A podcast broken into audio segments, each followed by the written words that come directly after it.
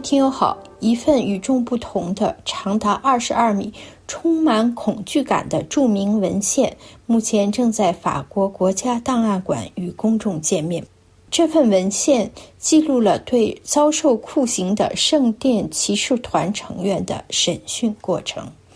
七百多年前，法国国王菲利四世在一三零七年发起了针对圣殿骑士团的审判。时至今日，这一审判仍令西方人着迷。法国国家档案馆估计，展出传说中的审讯卷轴会引发公众的兴趣而获得成功，因此将卷轴文献展览的时间定为四个月。展示审判官德诺加雷和来自巴黎的一百三十八名圣殿骑士面对面的交谈。这份重要的历史文献是法国献典宝库中的一部分，以最简单的形式陈列在玻璃展柜中，并附上一些说明，为参观者提供了面对面了解这件罕见的文献珍品的机会。因为在未来三年内，它不会出现在公众的视野里。长二十二米的卷轴是用四十四张山羊皮缝制而成，几百年来几乎没有泛黄。卷轴上抄录了对骑士们的审判和他们的供词。就在今天，卷轴上工整的字迹仍是可以读懂的。如果他们不是用哥特字体或是用拉丁文撰写的话，因为这两种文字对那些不是古文字学家的人来说，阅读它们是一大障碍。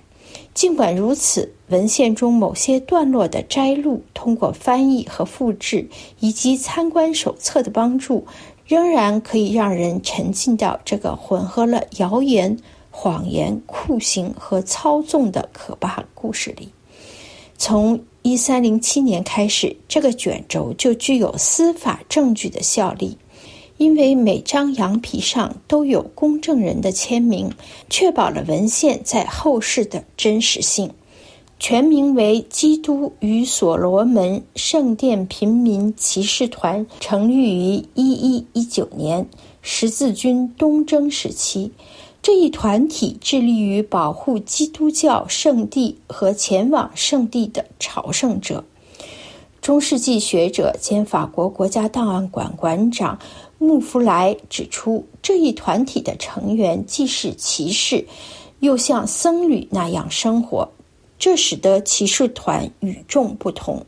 它的独特性还体现在骑士团的组织方式上，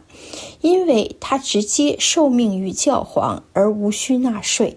骑士团得益于这两项特权日益强大，而当时在与教皇竞争的背景下，法国国王美男子菲利四世将矛头对准了骑士团，并试图让其消失。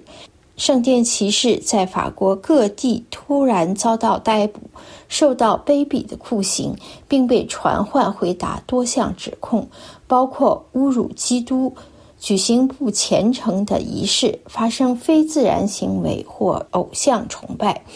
被捕骑士的年龄从十六岁到八十岁不等，除了四名骑士。其他所有人都承认了指控中自己没有做过的事情。在一份翻译了的骑士声明中，可以读到以下的记录：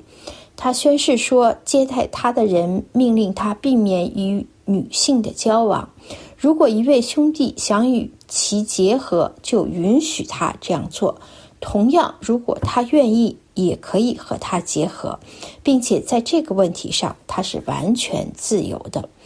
馆长继续介绍说，一三零八年，教皇克雷芒五世想要重新主导这一事件，并要求举行新的听证会，但为时已晚。十字军直到最后都成了国王和教皇之间冲突的受害者。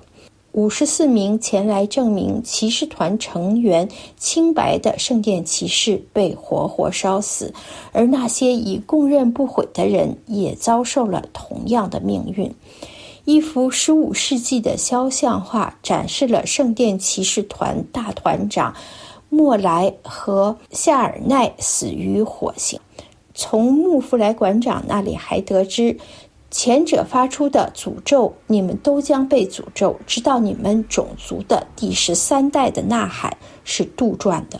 可是美男子菲利四世和他的顾问，以及国玺保管官德诺加雷以及教皇克雷芒五世在同一年去世，使得人们相信了诅咒的说法。但骑士团的大团长说的，其实只是虔诚的祷告。无论如何，这句话还是激发了所有人的想象力。首推的就是二十世纪初的剧作家莫里斯·德吕翁，他就以这句话为起点，创作了长达六卷的历史小说《宫廷恩仇记》，为这些竭尽全力保护耶路撒冷。最终在权力斗争中惨遭杀害的十字军的传奇故事做出了贡献。各位听友，以上您听到的是今天的法国文艺欣赏，介绍法国国家档案馆揭开蒙在圣殿骑士卷轴文献上的面纱。本次节目由爱娃编播，谢谢您的收听，下次节目时间再会。